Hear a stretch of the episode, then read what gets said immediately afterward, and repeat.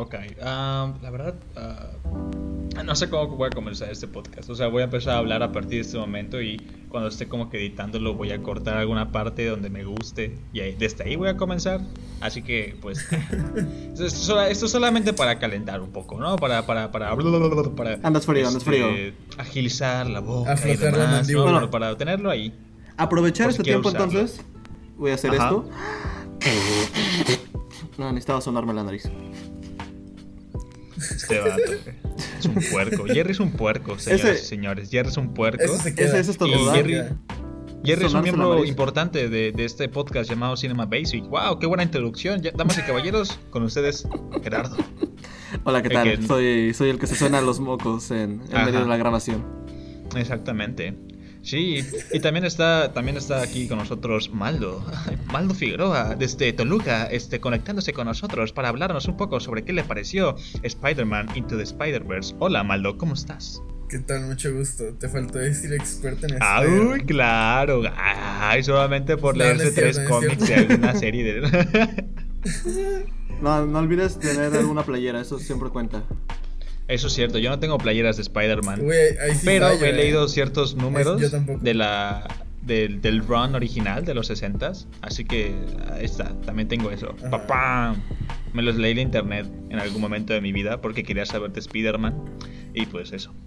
Y, Perfecto. o sea, bueno, creo que ya no, no- no está tan bien decir como que Spider-Man o Hombre Araña, porque a partir de esta película, pues, realmente tenemos que este, fijarnos en la idea anticuada de que tienen que ser hombres.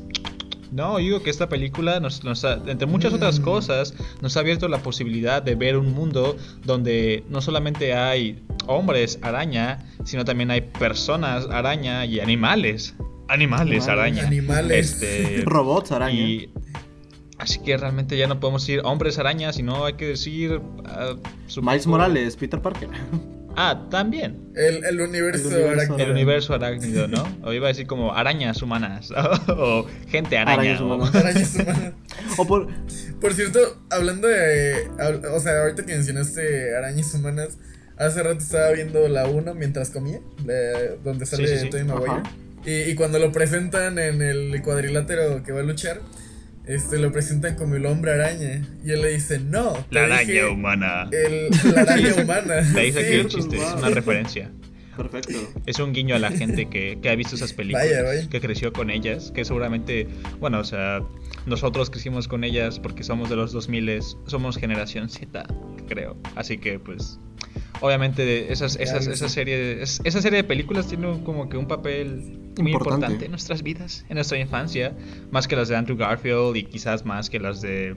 Tom obviamente Holland. mucho más que las de Marvel, del universo cinematográfico, vaya. Este, pero bueno, ¿qué iba a decir? Eh, bueno, estamos aquí en Cinema Basic. Este, Hola, ¿qué tal? Ya, ya, ya introduje a mis compañeros, así que ya no lo voy a hacer otra vez, porque qué flojera. Y pues, ¿de qué vamos a hablar hoy? Vamos a hablar de varias cosas. En teoría, el tema principal es Spider-Man Into the Spider-Verse, ¿ok?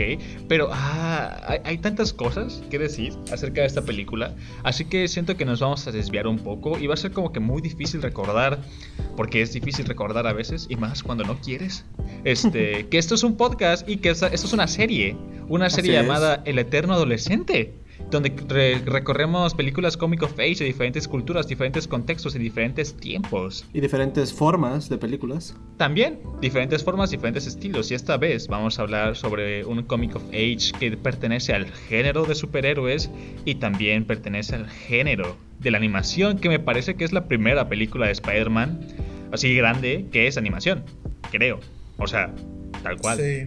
No sé, hemos tenido muchas películas de, de Batman o de Spider o de Superman, la Liga de la Justicia, ¿no? Pero no hemos tenido películas de Spider-Man. Muy extraño. No sé. Siento que esa oportunidad nunca se ha aprovechado y pues vaya que aquí con esta película sí se aprovechó. Se aprovechó muy bien, diría yo, la verdad. O sea, sí. Qué mejor manera de empezar como que esta tradición de películas animadas, animadas de Spider-Man con Spider-Man Into the Spider-Verse. O sea, Así wow. es. Wow. Yes. Pero bueno, am, a ver, algo que me quiero sacar ya desde el comienzo es, ¿ha- Ok. ¿hay algo realmente que no les haya gustado acerca de esta película? Una canción. una canción del soundtrack. Una, una canción, eso no cuenta, eso no, o sea, no, no sé. O sea, algo en, en concreto de la película no, realmente, no hay... Bueno, mm, no sé, o sea, el propósito de Kingpin, tal vez, pero... Eh, Igual, igual no tanto, igual, igual no me hace tanto ruido, pero. Ajá, tal vez tenga que ver eso porque nos falta contexto. O sea, por ejemplo, yo que no me he metido para nada con el universo de Kingpin o de Daredevil, pues no tengo, no entiendo tanto las motivaciones por las cuales quiere recuperar a su familia, ¿no? Pero entiendo, por, alguna vez Israel me lo dijo, que por ejemplo en la serie eh, live action de Daredevil sí le dan mucho énfasis a la familia de Kingpin. Y tal vez eso te pueda ayudar a entender más por qué es tan importante para él en, en, esta película. Yo, yo no la he visto. Ya, oye, eso, eso es muy cierto. O sea, sí.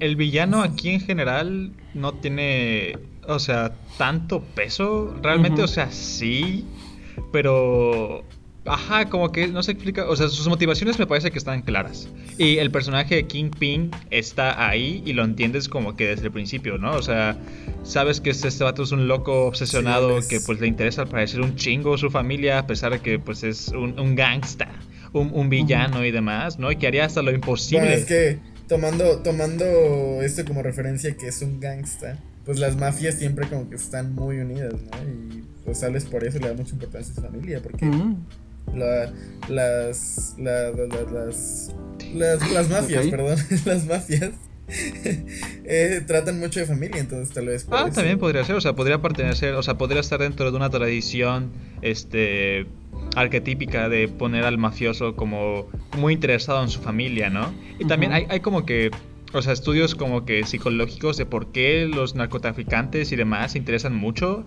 este, por su familia y por qué las cuidan mucho. Y que como ese cuidarlas no es como que un amor realmente genuino, sino que más bien los narcotraficantes y demás tienen como que este ego tan... O sea, son como que tan... ¿Cómo era la palabra? ¿Narciso? Ah, ¿Narcisistas? Ajá, son tan narcisistas, exacto que ven a su familia como una extensión de ellos mismos. Así que realmente no se preocupan de ellos en sí, sino que se preocupan de esa parte de sí mismos o algo así. Esto obviamente no es algo que explore la película de Spider-Man, pues pero miren, ahí están. Y si quieren escuchar algo más sobre eso, pueden revisar el capítulo de Uncon Gems, donde también vemos cómo Adam Sandler es exactamente lo que acaba de decir Isra. Ah, sí, cierto. Oye, sí, sí. Oye, wow, sí, tienes razón, Gerardo. No me acordaba de eso. Wow. Este, como siempre, Gerardo siempre nos está como que deslumbrando con su memoria. Algo muy extraño de Gerardo que me dijo ayer, justo, es que él no se acuerda mucho de lo que él tiene que hacer, pero sí se acuerda mucho de lo que las otras personas tienen que hacer. Es como que un fenómeno muy extraño que no me explico. Sí. Pero ¿qué le pasa? I don't know. Mira, me pasa algo similar. O sea, no tan mar... No sé si en Gerardo sea muy marcado. Ajá. Pero mm, me es más fácil recordar lo que otras personas tienen que mm. hacer, la verdad. Así que ahí tú dices, hay que ponernos de acuerdo para tú recordarme lo que yo tengo que hacer y yo recuerdo lo que Estaré bien, ¿eh? Oye, sí, eso sería como que un buen sistema, ¿eh? aprovechar las debilidades y en unión, en equipo, hacer las fortalezas. Que es igual mucho de la temática de esta película. Sí, wow, exactamente. Han aprendido un montón. En o sea, inconscientemente o no, han adquirido mucho conocimiento de esta película. y mira, algo ya es cambiando, si me permiten cambiar de tema. Este, alta que preguntaste algo que nos que no nos agrada, no nos convence del todo. Siento que algo que me, o sea, no me afecta directamente cuando lo estoy viendo, pero siento que sí corta el ritmo un poco. Es que es, o sea, pasa la muerte de Spidey, del, Spider-Man de Miles Morales. Sí, sí, bueno, y pasa esto y te ponen todo el montaje del, del entierro y la tía May y este Mary Jane despidiéndose y todo esto, ¿no? Y toda la tristeza de la ciudad, cómo se y todo, ¿no? Pero de repente te mandan a una escena, este, pues algo cómica cuando Miles intenta brincar un edificio. No sé, o sea, entiendo que a veces tienes que poner algo, si pones algo muy denso, tienes que poner algo ligero para exactamente aligerar la carga. Pero aquí siento que lo corta un poco. O sea, aparte también entiendo que no es la película de Spidey, que lo que nos interesa es Miles. Pero no sé. Ajá. Siento que corta el ritmo. Ya. Bueno, es que aquí tienes que tomar en cuenta que también es una película más dedicada a niños, entonces hablar sobre la muerte de alguien es como muy pesado en una película. O sea, la muerte se puede tomar, o sea, es algo natural de la vida. Los niños lo pueden entender y está bien. Por eso, yo digo que por eso también lo meten, porque a ver, Spider-Man murió y está, o sea, no está bien, pero pues todas las personas mueren. Ajá. está bien. Está bien que se haya muerto. No está bien que se haya muerto porque lo mataron, pero si hubiera muerto de vejez, pues oye, sí. Bueno, más bien, creo que los niños sí pueden entender la muerte. Eso vi. Ya, sí, o sea, y eso no se excusa, ¿no? O sea, hay un montón de películas de niños que lidian con la muerte este, de una manera como que más pesada. Incluso creo que esta película intenta hacerlo más con el tío de Miles Morales, ¿no? No voy a decir spoilers todavía, porque no estamos en spoilers.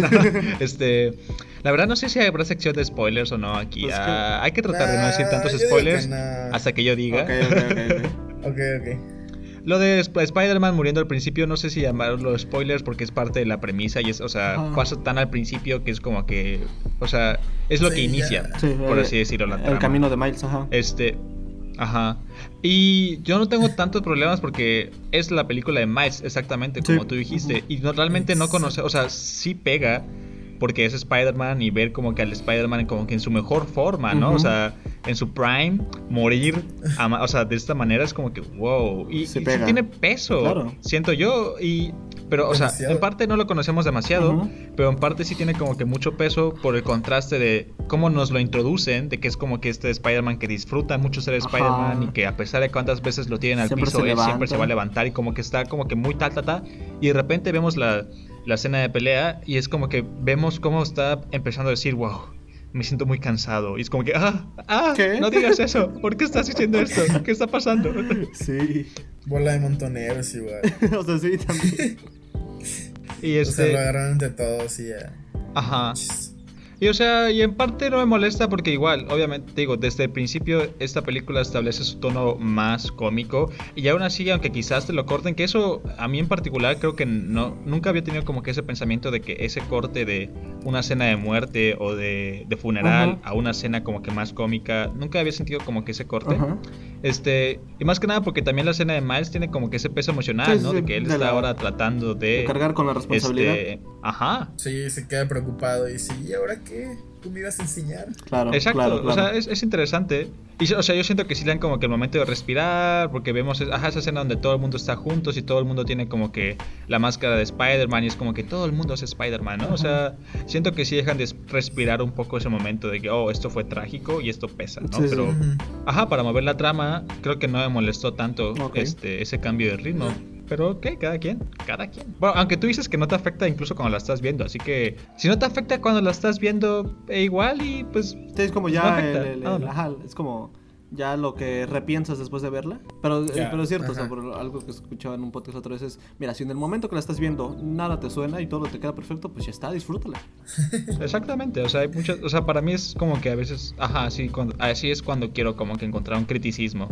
O sea, por así decirlo, válido, para mí, ¿no? Al menos es como que, ok, si en el momento que la estaba viendo realmente no estaba pensando como que en esta, o más que nada lo aplico como que las fallas de lógica, ¿no? Cuando algo no tiene como que cierta lógica o cuando te empiezas a preguntar, ay, ¿Y cómo pasó esto? Este, ¿Por qué este personaje hizo esto? ¿Cómo llegó aquí? ¿Cómo llegó acá? Es como que. es como de, disfrútalo, ¿para qué? Es ficción. Sí, sí, sí. Ajá. Es como. Exacto. Es como, sí, sí, sí. No tiene.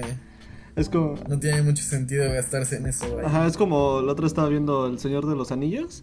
Y en una parte Legolas agarra un escudo y lo tira por las escaleras y está surfeando las escaleras, ¿no? Y alguien me dijo, pues es que eso es bien irreal. Y yo así de, estás viendo una película donde existen elfos. ¿Por qué te preocupas por eso? Oye, oye, es como, es como la, la película de Rápidos y Furiosos, que ni siquiera sé cuál es, pero supongo que fue que, que, que por cierto, shout out a, a, Escamilla, que le dije que iba a nuestro patrocinador. a hacer una mención especial. Pasteles Escamilla. nuestro patrocinador. Este. Espero que nos regale uno. Ajá, o sea, es, un ejemplo. Sí, sí, sí, es cierto. Que por, que por cierto, por, por, por él ahora en este capítulo vamos a hablar con más entusiasmo, con más energía. bueno, vamos a uh. tratar, no prometemos nada. Entusiasmo al mil. Uh. Oh, yeah. O sea, la verdad, o sea, no, no, hay que forzar nada, pero aún así, o sea, con esta película es, es, es muy difícil no emocionarse. Este, porque está, está, está, muy cool. O sea, claro. ¿Qué digo? Igual, igual ser energéticos no es como nuestro fact. Porque tratamos de hacer el podcast más, más chill. O sea, es cierto que a mí a veces se me va un poco la cabeza, pero ajá, en general está chill. Así es. Sí, sí, sí. Pero sí, o sea, sí hay películas como esta que sí nos emocionan mucho. Que Así es. pero a ver, este. por ejemplo. El punto es, o sea, habría que ver si esta película tiene problemas de ritmo en general, pero me parece que no, ¿eh? O sea, siento que esta película tiene un ritmo como que, ay, o sea, muy bueno. porque digo, desde el principio establecen que es como que un poco más, o sea, es, comedia. es una película más gamberra, más este de esto va a ser serio, pero es, es, serio para nosotros que lo estamos viviendo en la película, pero tú que lo estás viendo no te lo tomes tan en serio. Sí, o sea, y tiene corazón y tiene como que sus momentos este emocionales que sí afectan mucho, ¿no? O sea, o sea, momentos familiares, ¿no? Que sí es como que, oh, wow, o sea, sí hay peso, sí hay peso, no, todo es como que muy ligero, no es como que puro escapismo o algo así, sino que trae como que un mensaje, trae corazón y en general eso, el, el, ritmo me parece como que está muy, muy, muy bien. O sea, como tomando en cuenta que un mal ritmo sería que, eh, que sería como que, eh, que encontrabas mucho contraste entre, entre las escenas y que quizás te cortara un poco este el rollo por, con tan diferente que puede ser. Y también si una película es aburrida por ejemplo o de repente se pone como que muy floja o, o como que se queda estancada eso también sería como que mal ritmo. Pero esta película siempre se está moviendo hacia adelante dándote mucha información quizás en los primeros dos actos para que el tercero sea como que muy wow o sea sea como que súper placentero. puro espectáculo visual puro espectáculo espectáculo de acción y es padrísimo. Exacto, la información, cómo te dan la información es de una manera como que tan divertida, la exposición es como que tan divertida y tan creativa que es como que, oh sí, o sea, si me, si me vas a contar las cosas de esta manera todo el tiempo, si me vas a contar historias de origen de esta manera, cuéntame miles, las que tú quieras, no me importa, o sea... Así de concisas, no hay pedo. Está bien, vaya, o sea, está, está bien, está bueno. Sí, sí, sí. Y, o sea, lo del villano sí me parece como que algo más de que, oye, sí, o sea, si yo no sé qué pedo con Kingpin, o sea, porque yo, o sea, sí tiene como que más peso para mí, porque ah, por lo menos mi contacto con Kingpin ha sido a través de Daredevil, y Daredevil pues sí te pone como que este énfasis en ellos, ¿no? O sea, no, en esta película quizás no tenga tanto énfasis, pero en general pues se entiende porque ya hay otros cinco personajes principales que los, con los cuales tienes que interactuar y tienes que hacer como que, que le caigan bien al público. Y siento que también ah, con Kingpin, a pesar de que quizás este, no exploran tanto su, su familia y qué tanto le importa, creo que queda más que claro, ¿no? O sea por la caracterización que hacen, vaya. O sea, está también hecha su caracterización que sabes que ese güey se preocupa, se, se, preocupa un chingo por su familia. Y como sabes que es villano, sabes que haría cualquier cosa por recuperarlos. Así que con eso tienes más que suficiente para tener un villano convincente que valga la pena de tener, ¿no? Y pues nada, ajá, siento yo, no lo sé. Pues yo creo que ya, ya nos hacía falta una película de animada de Spider-Man porque siempre habíamos visto las series y creo que no hay una serie animada que sea mala. Digo, si es así, corríjanme, pero a mí todas las, las, series animadas me gustaron mucho. Pero nunca habíamos visto así tal cual a, a, Peter Parker. Bueno, digo, ah, ah Peter Parker. ya basta, Peter Parker. A Spider-Man eh, en una faceta tan adolescente que no fuera como en, Homecoming o Far From Home. Ajá, o sea, a ver, bueno, a ver, creo que como que la opinión general, o sea, siento que si nos vamos a ver la, la serie de Spider-Man de los 60 va, va, a ser chistoso. O sea, no creo que esa se mantenga como que algo muy bueno para los estándares de hoy en día y que nos atraiga. Siento que sería como que, o sea, y es esa, ¿no? O sea, creo, creo yo, tampoco la he visto, no me, no, me he aventado a, a verla. Me haría curiosidad ver escenas de acción de esa serie y ver cómo es la comedia, quizás, pero no sé. Y luego, es, la de los noventas, pues sí, se, se, entiende que como que la opinión popular es que sí es buena y entra como que de las mejores series de superhéroes de los noventas, como Batman y como X-Men. Y luego está eh, The Spectacular Spider-Man, que también, oh, esa creo que para muchos es la mejor para muchos es la mejor, para mí creo que igual, de las que he visto por lo menos esa me gusta un montón. este, hay mucha gente que el diseño de los personajes como que los apaga de inmediato y como que no les llama. Pero eh, yo, yo no tengo como que tanto pedo con eso y en general la historia está como que muy chida. Además el, el intro era lo mejor, güey. Ah, sí, ya, la canción, o sea, sí. Esa canción me recuerda mucho a una canción de Imagine Dragons, no sé por qué, pero más rockera y menos popera, quizás. Sí. Hay una serie que es de MTV. Esa no sé, o sea, dicen que está bien, o sea, que está como que muy más seria que otras series de Spider-Man, pero que está relativamente bien. Luego está el Ultimate Spider-Man, que es como que la serie más actual, me parece. Este, de, que está en Disney XD y demás. Y que mucha gente no le gustó tanto esa serie, me parece. O sea, porque es como que mucho más comedia más que nada y no hay como que mucha sustancia en general. Simplemente es comedia y ya. Ok. Y pues eso, así un poquito de lo que yo sé acerca de las series animadas. Bueno, lo que me gustaba de esa serie es que metía muchos personajes, este... Que, bueno, por ejemplo, que salieron en, en Daredevil, que los tenía en su equipo y eso, ¿no? Pero, pues, creo que sí tenía más comedia de lo, de lo normal. Ajá, pero hace mucho que no la veo igual, así que tampoco podría hablar de ellas. Sí. Pero en sí, en parte sí, nos faltaba una película animada de Spider-Man y con este calibre. Y, y que, o sea, además, fuera. O sea, es, es un contexto muy interesante en el cual esta película sale, porque ya, o sea, dijo Jerry, ¿no? Este, en podcast pasados que, o sea, hablamos un poco sobre como que el cansancio que existe hacia las películas de superhéroes, ¿no? Y con esta película, o sea, con esta y con Logan y con Black Panther quizás un poco, este, o sea, estas esas películas fueron como que las que... Renuevan.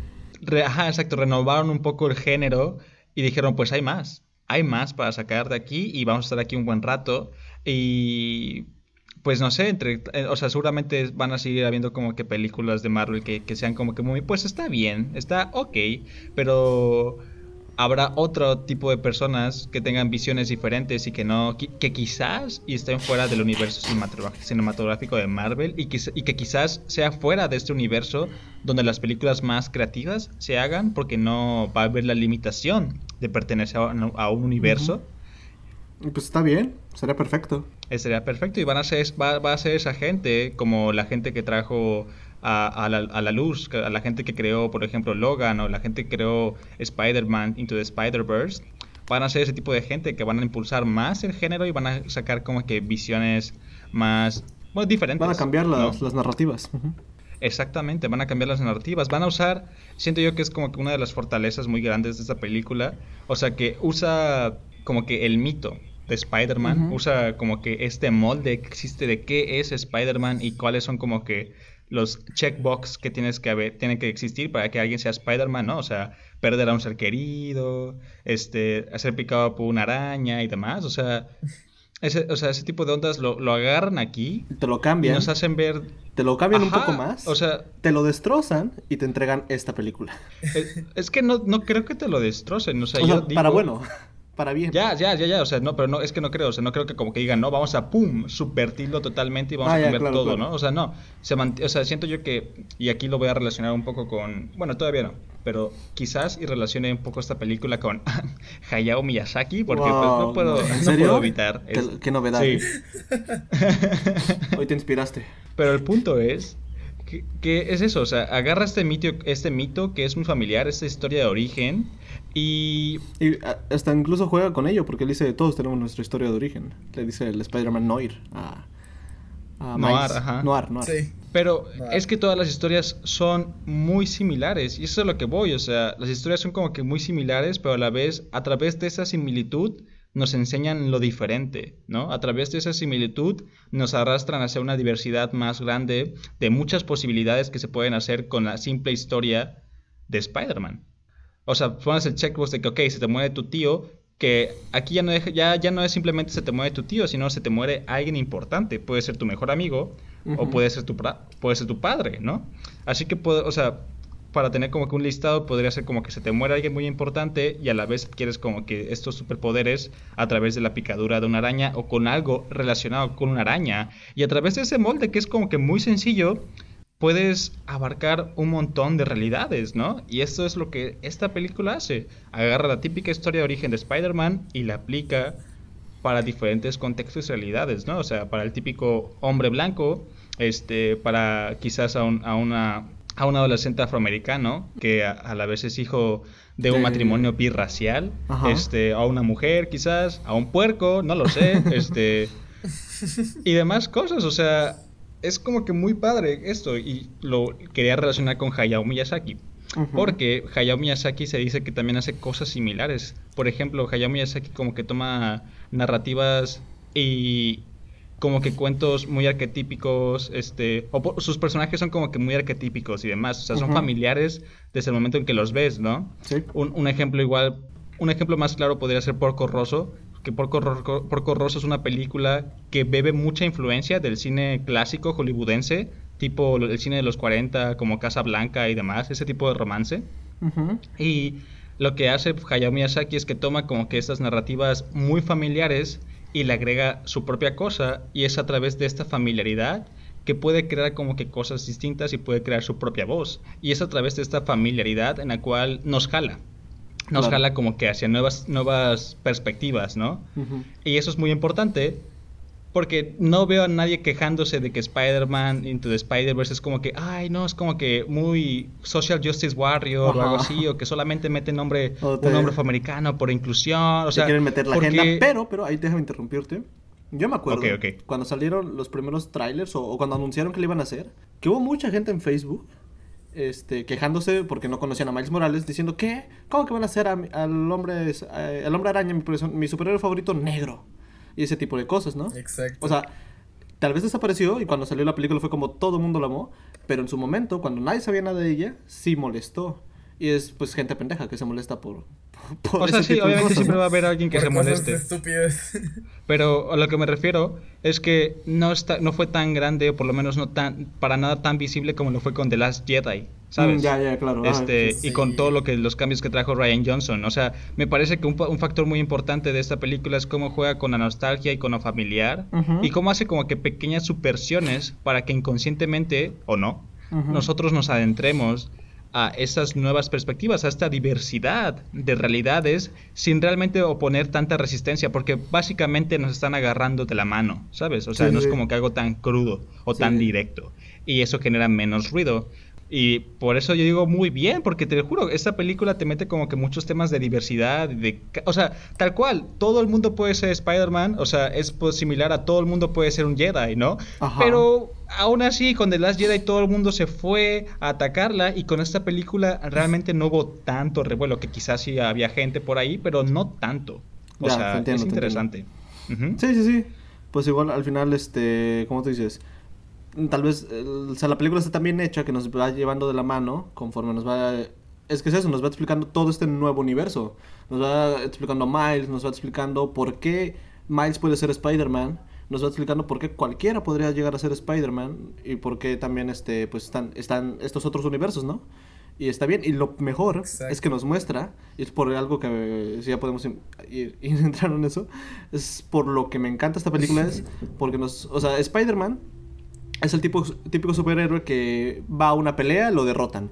Va a otra pelea, lo vuelven a derrotar. Y ya en la tercera es cuando aprendió mucho de sus peleas y sigue, ¿no? Por eso siempre se levanta. Pero lo padre de esa película es cuando nos muestran a Peter B. Parker.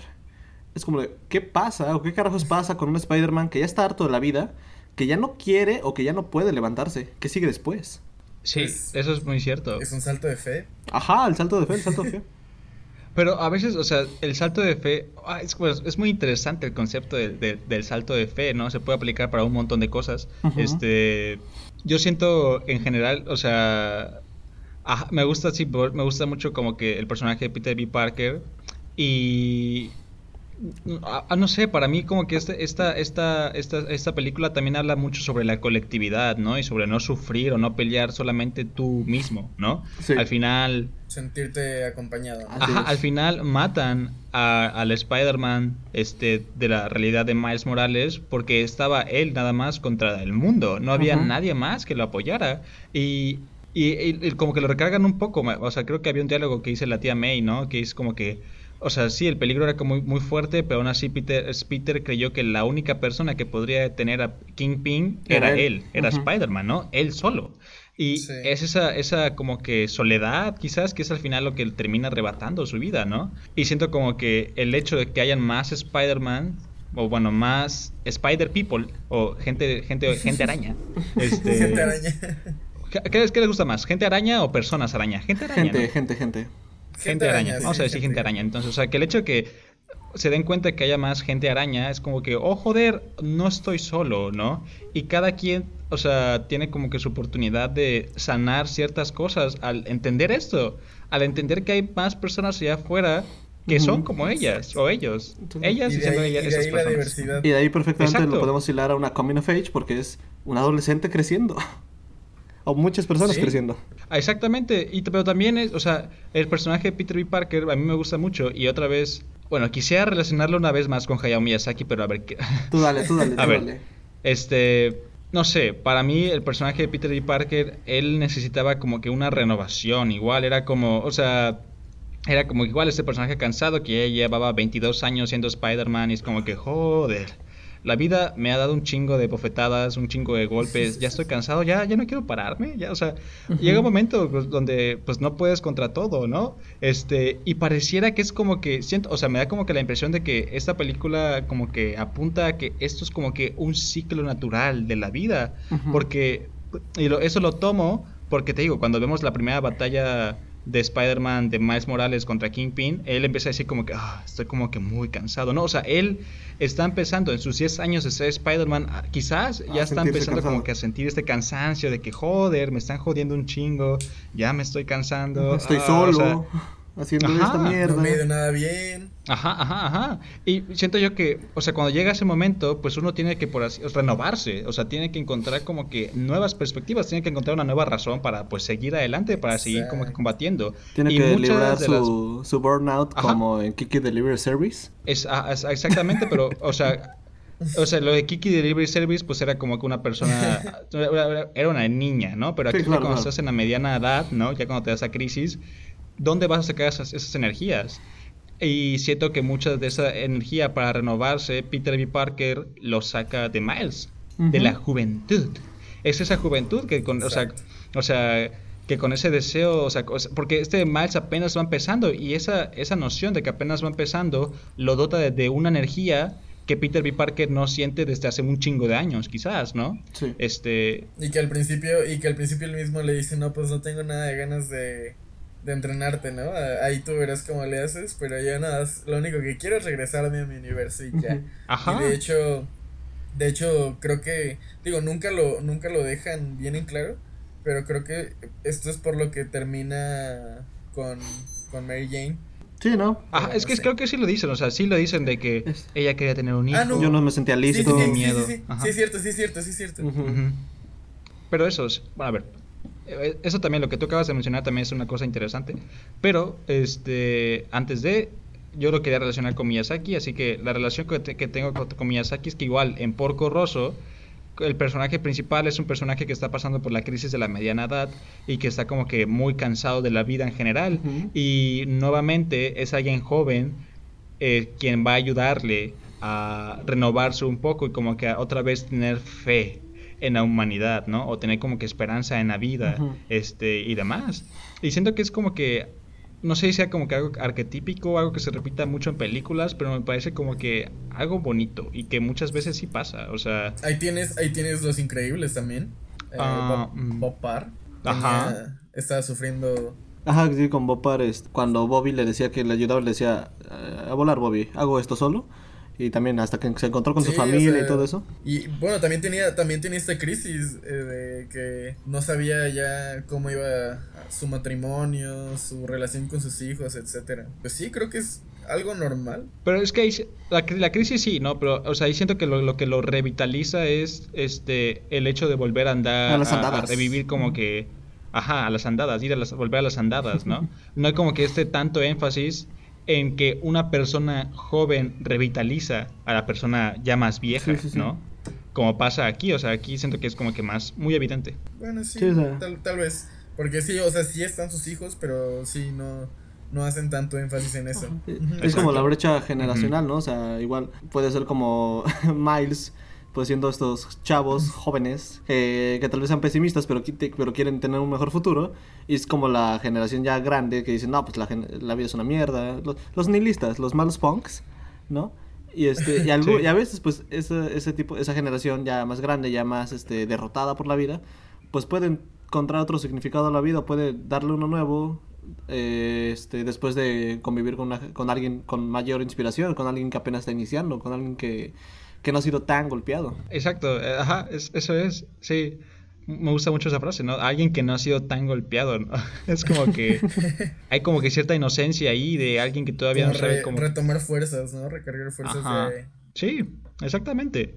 Y eso, o sea, me gustan mucho esas historias, solamente siento que ahorita realmente puedo ser consciente de estas dos, de Porco Rosso y de Into the Spider-Verse. Me da, me da curiosidad saber si hay, o sea, supongo que sí hay más historias de este tipo, ¿no? No las tengo claras, no las recuerdo, así que si alguien sabe, si alguien tiene películas ahí, me puede mandar un mensaje. Se, podría, se podría decir que también en 8 grade el papá también se veía como ya muy, muy cansado de la vida. o sea, también... eso, es, eso es que no sé, o sea no te puedo decir que no, pero tampoco te puedo decir que sí, porque no se explora mucho el personaje del papá de Eighth Grade. Así que, pues ahí está un poco en el aire. Pero también este ya no, ya no sabe como que mucho que hacer con su vida, por la misma que está eh, soltero y tiene a, a Kayla y etcétera. Y pues ya tiene esta plática con su hija y como que se unen más y están más motivados. Sí, sí, sí. Ya, pero como no nos muestran más de la, de la vida de su padre, o sea, igual y simplemente nos, nos muestran así, porque está preocupado por su hija, pero en el trabajo quizás le va bien, ¿no? O sea, te digo, o sea, está como que muy en el aire la vida de ese señor, así que no podría decirlo realmente. Aquí lo, lo que digo es que aquí hay un énfasis que Peter B. Parker pues ya está jodido, o sea, y nos hace mucho énfasis en que ya recibió un chingo de golpes y que ya no quiere seguir. En, con Eighth Grade, pues el papá sigue siendo como que muy bonachón, es como que, o sea... O sea, no hay, no hay como que tanto énfasis o tanta... No es que dejen tan claro que ya esté harto de la vida. No parece así. Como lo que, lo que apuntas es más como a eso que pasa, ¿no? Cuando, cuando te estancas en tu vida. ¿Cómo sales de ahí o, qué sigue después? Exacto. Y al final, pues igual, Eight es un comic of age, o sea, está, en concentra está enfocado en la vida de, la persona joven, ¿no? Yo, o sea, y aquí énfasis, yo quiero historias de historias que estén enfocadas en la crisis de las eh, personas grandes. Y aquí, o sea, lo, lo chido de Spider-Man de Spider-Verse es que pues es un poco de las dos cosas. O sea, el, punto de Into the Spider-Verse es las, las, crisis, ¿no? O sea, hay un chingo de crisis. La crisis de ser adolescente, la crisis de estar en la mediana edad, la crisis de simplemente no querer como que abrirte hacia una persona otra vez por el miedo de salir lastimado. La crisis de encajar en una nueva escuela. sí. O sea, me gusta mucho ese mensaje porque al final pues indica que tanto la persona joven puede aprender de la grande como la persona grande puede aprender de la joven. Es como que una dirección, o sea, es bidireccional, ¿no? No es como que simplemente el grande le enseña al chico, sino que ambos aprenden y esas son como que las mejores historias, siento yo, o por lo menos las historias que pueden resonar con un público, con el público actual, ¿no? Porque ya basta de esas historias autoritarias donde solamente el grande le enseña al que no sabe y el que no sabe es el chico. Exactamente, ¿no? Ya basta de Karate Kid, eso no sirve. Aunque bueno. Ya basta de Spider-Man Homecoming. Ajá. Sí, no. Exacto. Ah. E-, ese es un buen ejemplo, ¿no? O sea, Tony Stark aparece como tres segundos y no aprende mucho del joven, ¿no? Ahí el... el, el, sí, cierto. Ajá. Muy buen ejemplo. Wow. y, y es más actual, ¿eh? Ajá, imagínate. Digo, o sea, es contemporánea. después? No, Homecoming es mucho antes que Into the Spider-Verse. 2016. Cierto, cierto, cierto. Sí, sí, sí. O sea, dos años. O sea, son contemporáneos, vaya. van, dirigidos para, para el mismo público. Bueno, ajá, pero no sé, como que tomaron un mal contexto de Iron Man y lo pusieron ahí como resolviéndole todo a Spidey. Sí. Y que Iron Man, o sea, es un personaje que también ha recibido un chingo de golpes, ¿no? Pero no decidieron como que no aprovechar eso por una película mucho más relajada, ¿no?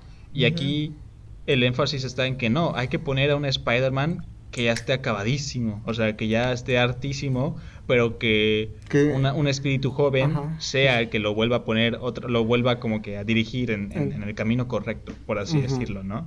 Y así al final los dos se ayudan como que a encontrarse a sí mismos otra vez, ¿no? Sí, sí, sí es que los dos tienen que ser un salto de fe, al final de cuentas. O sea, Miles tiene que ser ese salto de fe para volverse Spider-Man, creer en sí mismo y como que eh, alzarse o enfrentarse hacia las expectativas que se le tienen y decirle, pues, ok, que vengan y aquí hacemos lo que se puede, ¿no? Y con este de Peter B. Parker es el salto de fe de otra vez intentar reconectarse con Mary Jane y el salto de fe que es tener un fucking hijo, ¿no? O sea, yo no te puedo hablar como con experiencias, ni mucho menos, claro. pero me parece que en este, en este podcast que se llama The Slash Film Cast, The Slash Film Cast Podcast, o The Slash, no, algo así. Este, The Slash Film, este, esos güeyes, pues son como que gente que ya tiene, que será, o sea, está en los 30 o algo así, son gente que ya tiene hijos, y ellos sí les puede dar como que más sobre esta perspectiva de cómo es para un padre, como que sentirse como que identificado con este dilema de Peter B. Parker de quizás no estar listo para ser un padre, para tener un fucking hijo. O sea,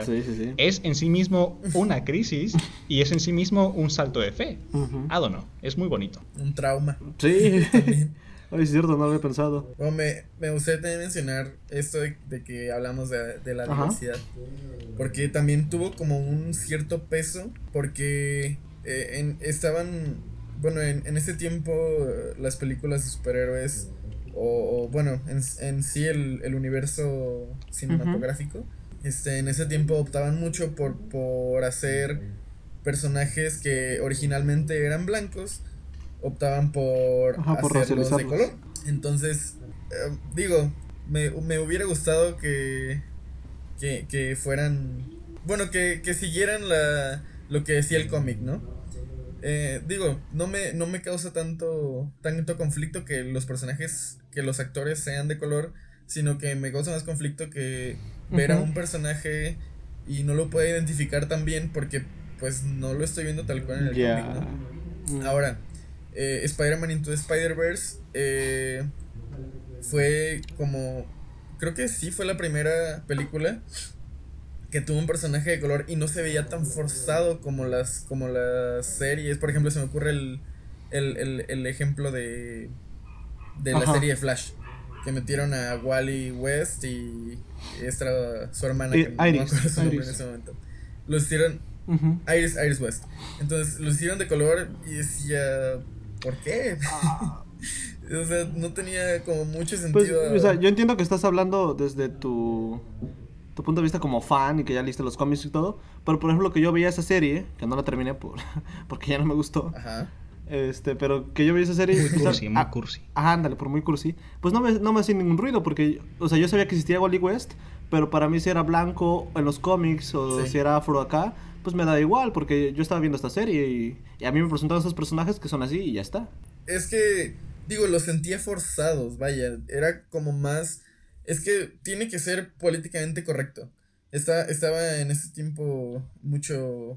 Estaba haciendo mucho ruido eso en ese tiempo, ¿no? Y aquí con, con Miles Morales no se vio nada forzado, no, no era porque tenía que ser políticamente correcto, porque tenían que hacer inclusión de, de razas y así, y ya después vino Aquaman, eh, etcétera, etcétera. Y fueron, fue, digo, no sé si haya sido un, un punto, pero creo que sí marcó algo, porque no se vio para nada forzado, me, me gustó mucho, digo, ya Miles Morales era un personaje de color que ya era mucho antes de eso.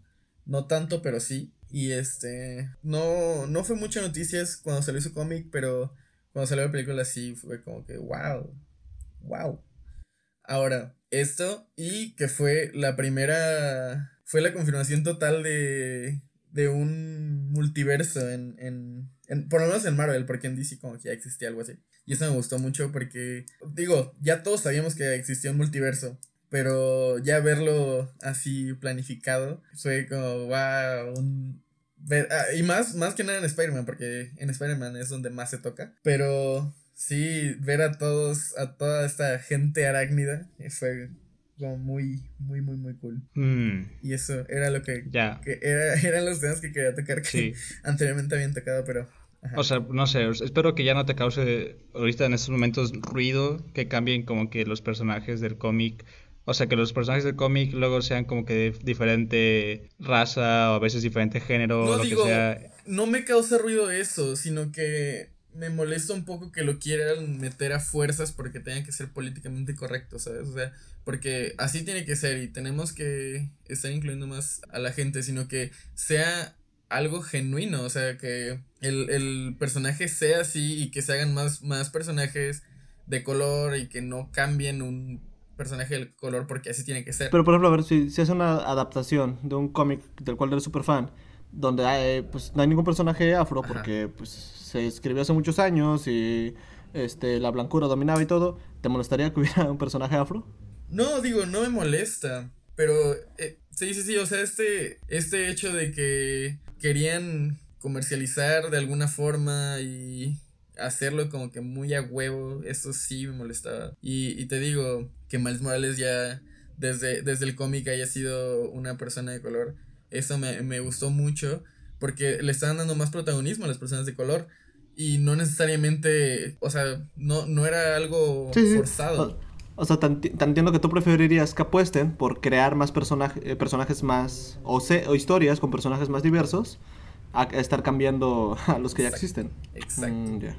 Mm, o sea, Bueno. Bueno, o sea, no sé, al final pues es una adaptación. Así que con las adaptaciones pueden cambiar un chingo de cosas y no hay pedo, siento yo.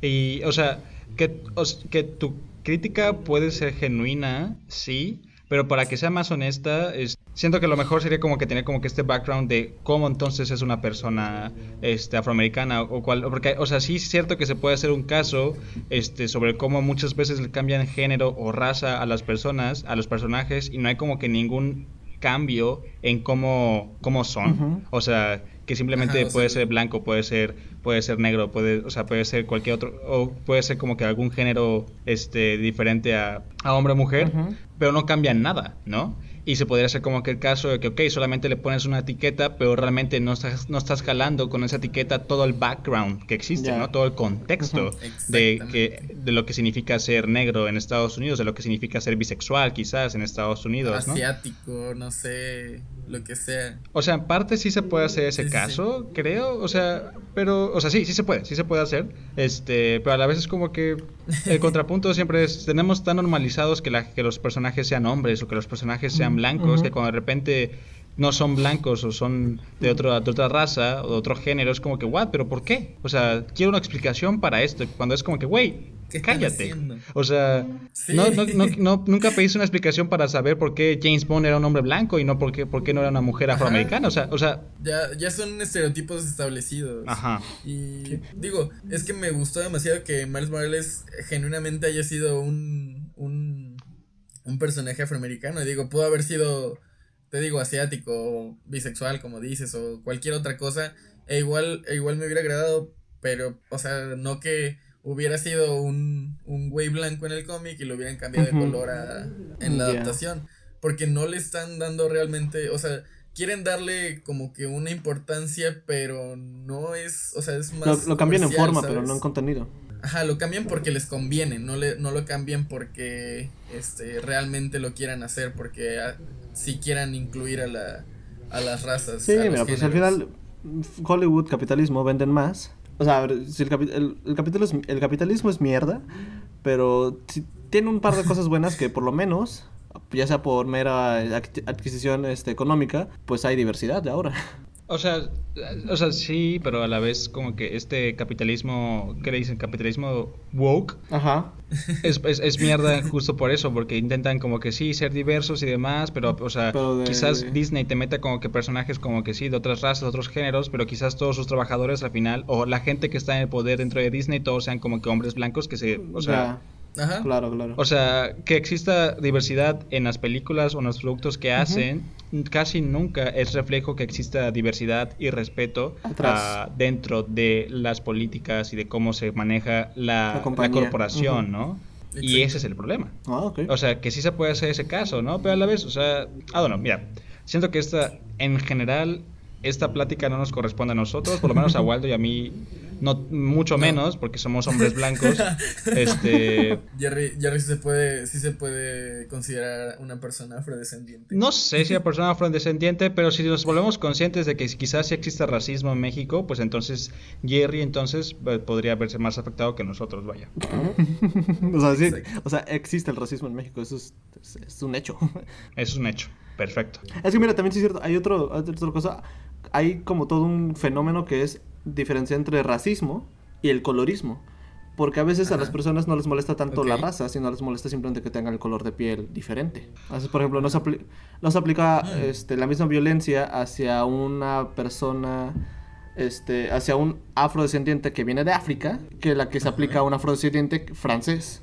O por, por ejemplo, los sudafricanos, ¿no? o sea, o sea, que en el punto que, en, bueno, que en África puede haber como que mucha gente blanca, ¿no? Pero sigue siendo de África, pero como son blancos... Más que en Sudáfrica. o sea, eso podría tener sentido quizás, ah, pero siento, o sea, me parece que en contextos como el estadounidense Ajá, ahí sí yo digo que quizás no tenga tanta cabida, ¿no? O sea, creo, ya, porque siento que ahí sí está mucho más marcado lo de las razas y no sé qué tanto se pueda diferenciar ahí como que a manera sistémica la raza del color, ¿sabes? Sí, sí, claro, no sé, claro. siento que Mm. se tiene como que mucho más fijado que si eres como de color este negro, pues eres afroamericano, ¿no? Y este y ya se acabó. Siento, pero no sé, eh, igual.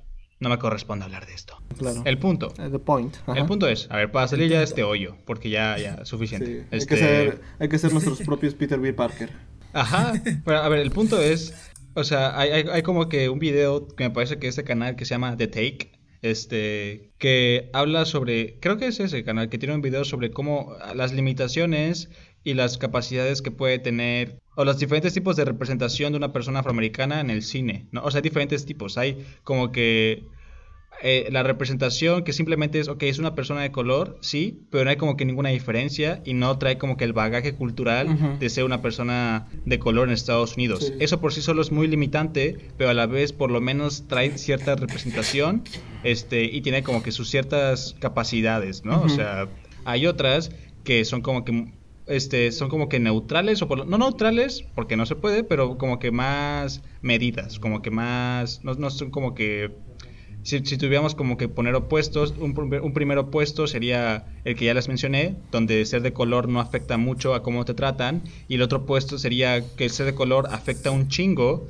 y pues esas películas y esas representaciones se tratan de como que combatir ju- injusticias sociales, ¿no? O poner, o poner sobre el papel las injusticias sociales. ¿no? Y como que el punto quizás más intermedio es sí ser consciente de que ser afroamericano en Estados Unidos trae sus pedos y trae su bagaje ahí que no se puede quitar, pero también este el- muchas veces estas historias eligen de vez en cuando enfocarse en eso y de vez en cuando enfo- no enfocarse en eso y simplemente dejar que los afroamericanos, personajes afroamericanos, pues simplemente vivan su vida de manera normal sin tanto pedo, ¿no? O sea, de una manera como que más feliz. Ujú. Y así son como que los diferentes tipos de representaciones que podemos encontrar. Solamente se los dejo ahí, bueno, no sé, para pues, este, saber más sobre qué tipo de representaciones puede haber y cuáles son como que sus diferentes tareas, ¿no? Claro. Este, que cada una nos trae. Eh, yo no tengo como que, me gustaría como que no tener ningún problema cuando cambian como que de color.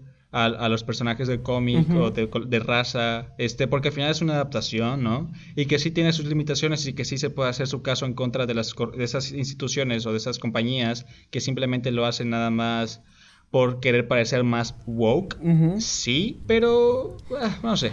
La verdad no soy experto, no me gusta hablar del tema. Lo dejamos aquí, por favor, gracias. Sí, so- solo igual es como, al final también es como decisión de cada uno, ¿no? O sea, por ejemplo, yo ahorita que estaba viendo El Señor de los Aliños, eh, o cuando veo una película donde no, donde hay mucho blanco, si me saco de onda, digo, pues, ¿por qué está tan blanca esta película? Y ya. Sí, como, como Nate Gray. Como Nate por Gray, ejemplo. anda. Sí. ok, ahora, digo, no sé si lo habían notado antes cuando la habían visto la primera vez, pero ¿notaron que lo que dije era la referencia en, en Homecoming está ahí de el tío de Miles? Ajá. O sea que, Don- o sea, vaya, Donald, el personaje de Donald Glover en, en Homecoming, que es el De tío Miles. en otro universo de, de Miles Morales, ajá, eso está, no sé. Pues, o sea, que tomen esa referencia está pues está ahí. Sí. Como supongo que da, ha de Sí, haber está un chingo de referencias en esa película. Que igual, por Sí. falta de contexto de superhéroes y de Spidey, pues no, no, no las cacho. Digo, no sé ustedes, pero para mí lo mejor de, de la película fue Penny Parker y Peter Parker. O sea, para, para empezar, lo kawaii que es que es Penny Parker, de todo este rollo que sea medio, un dibujo medio japonés. El, el, el, cómo está dibujado Peter Parker y su nombre y el, el animal que es, está muy cagado. Sí, la verdad que sí. O sea, son personajes que no se exploraron tanto, porque pues son personajes secundarios quizás, al final de cuentas, pero sí, o sea, ¿Quién visualmente sabe? A lo son mejor, muy interesantes de ver.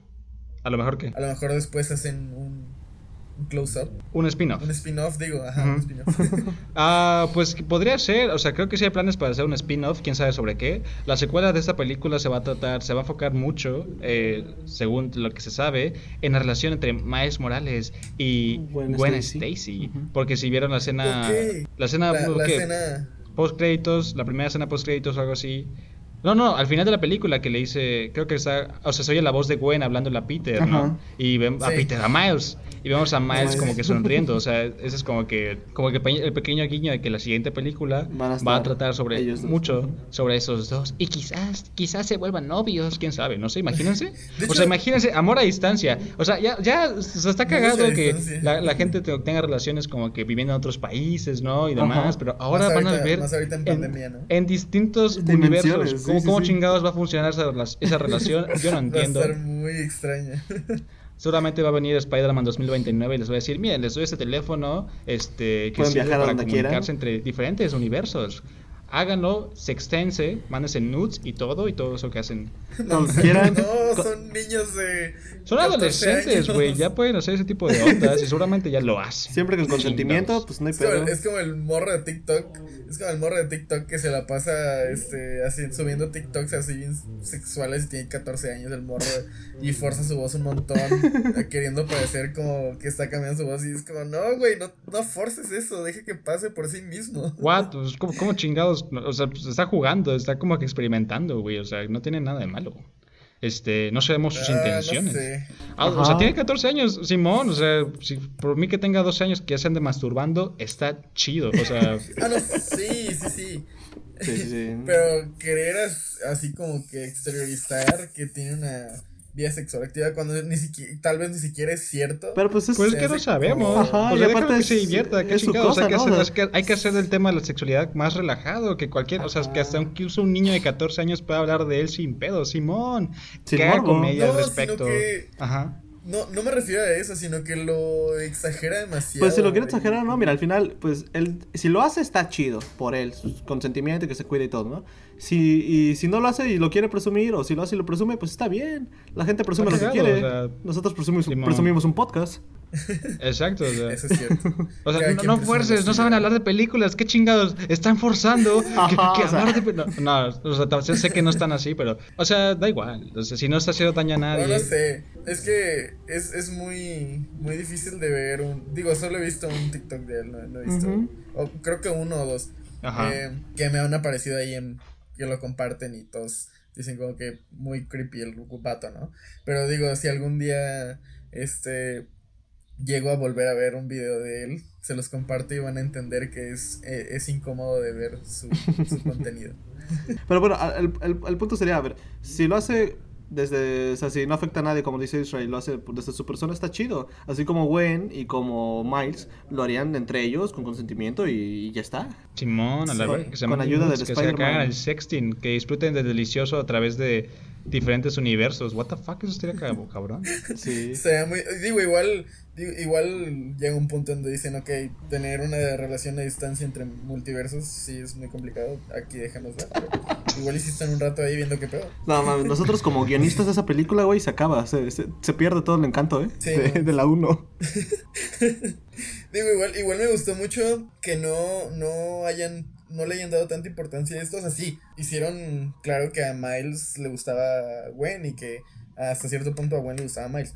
Pero me, me agradó mucho que de primeras no haya habido un beso, ¿sabes? O sea, lo quieren romantizar a veces, a veces quieren romantizar tanto las historias que se ve, se ve hasta forzado y se ve como muy necesario. Y esto, esto me gustó mucho que le, le haya dicho al final, quedamos como amigos. Y ya le dijo la Gwen, ¿no? Sí, ya. Ajá, y, y en parte, o sea, es todavía mucho más poderoso porque tiene mucho que ver con el, el, arco de Gwen, ¿no? O sea, Gwen desde el principio se nos dice, no, es que yo ya no tengo amigos porque me da miedo y demás. y estar sola. Este momento, cuando más le dice amigos, y ella acepta que si son amigos, es como que el primer paso para sanar.